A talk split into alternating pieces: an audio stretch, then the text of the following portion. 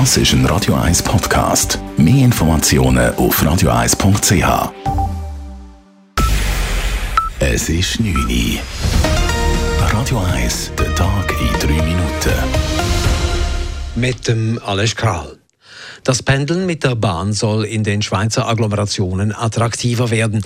Das ist das Hauptziel des Bundesrats in seiner neuen langfristigen Strategie Bahn 2050.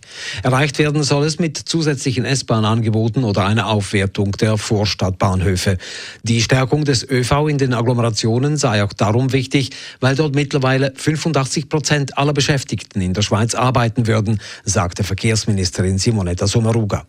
Die Bahn soll dort wachsen, wo es der Bevölkerung am meisten bringt, in den Agglomerationen und Vororten. So wie Menschen heute zwischen Zürich und, und Bülach selbstverständlich mit dem Zug pendeln, so selbstverständlich soll man künftig auch zwischen Bülach und Zürich-Altstetten mit der Bahn pendeln.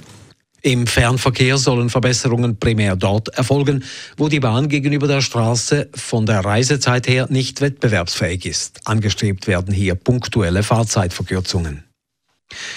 Der Bundesrat muss sein Krisenmanagement verbessern. Zu diesem Schluss kommt eine heute veröffentlichte Auswertung der Bundeskanzlei zum Umgang der Landesregierung mit der Corona-Pandemie. Die Schwächen hätten sich vor allem im Herbst 2020 gezeigt, als die Bundesverwaltung und die Kantone ungenügend auf das Ausmaß der zweiten Infektionswelle vorbereitet gewesen seien.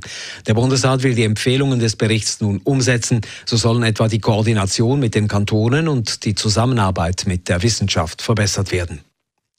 Der Zürcher Stadtrat sagt im Grundsatz Ja zur Initiative für einen Mindestlohn von 23 Franken pro Stunde. Die Initiative wurde vergangenen November eingereicht. Gelten soll der Mindestlohn für Angestellte, die im Stadtgebiet arbeiten. Der Zürcher Stadtrat stellt der Initiative nun aber einen Gegenvorschlag entgegen.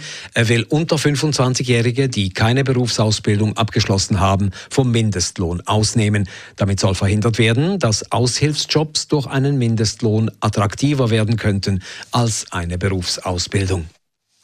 Die Zürcher Stadtpräsidentin Corinne Mauch benötigt erneut einen Eingriff an der Schulter. Die Operation findet gemäß Mitteilung des Präsidialdepartements Ende Juni statt. Corinne Mauch war bereits im Februar 2019 nach einem Sehnenriss an der rechten Schulter operiert worden. Nun benötigt sie einen ähnlichen Eingriff an der linken Schulter.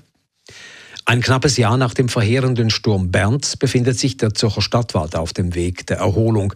Derweil sind die Kosten für die Aufräumarbeiten in den Wäldern bekannt. Sie belaufen sich auf fast viereinhalb Millionen Franken.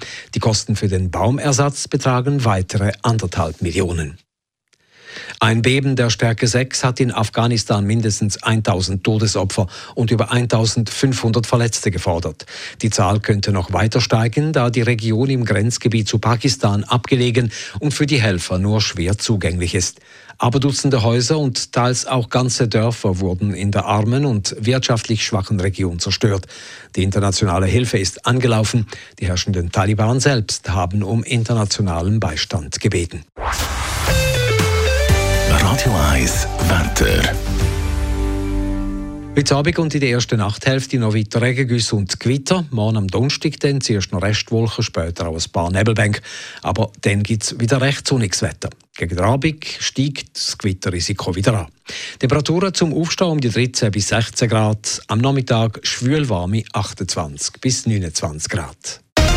Das war der Tag in 3 Minuten.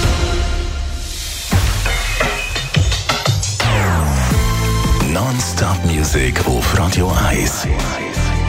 Bei uns klingt Musik einfach besser. Non-Stop. Radio 1. Bicycle, bicycle, bicycle. I want to. Das ist ein Radio 1 Podcast. Mehr Informationen auf radio1.ch.